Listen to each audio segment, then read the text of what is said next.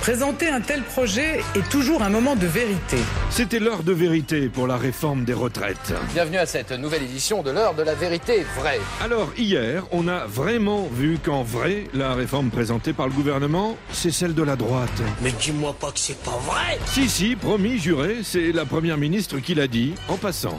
Nous avons regardé de près les propositions de chacun, notamment l'amendement voté depuis plusieurs années par le Sénat. Le Sénat de droite proposait le report progressif de l'âge de départ à la retraite à 64 ans. Alors, le gouvernement annonce L'âge légal de départ à la retraite sera relevé progressivement pour atteindre 64 ans en 2030. Oh, je jouis. La droite jubile, les républicains cachent difficilement leur joie. On est satisfait euh, d'avoir été entendu.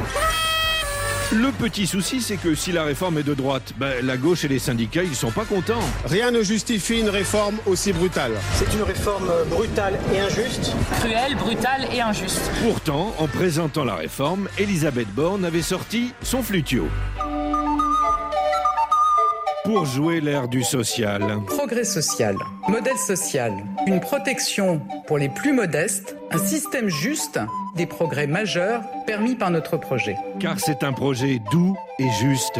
Nous conservons une ambition de justice et de progrès. Et pour faire passer ce projet déjà si juste et bon, Elisabeth Borne nous dit même qu'il peut encore être amélioré. On a vraiment de la chance. Nous sommes prêts à faire encore évoluer notre projet et cela sera possible grâce à un débat parlementaire loyal et constructif. Tapis rouge, vaseline et chausse-pied.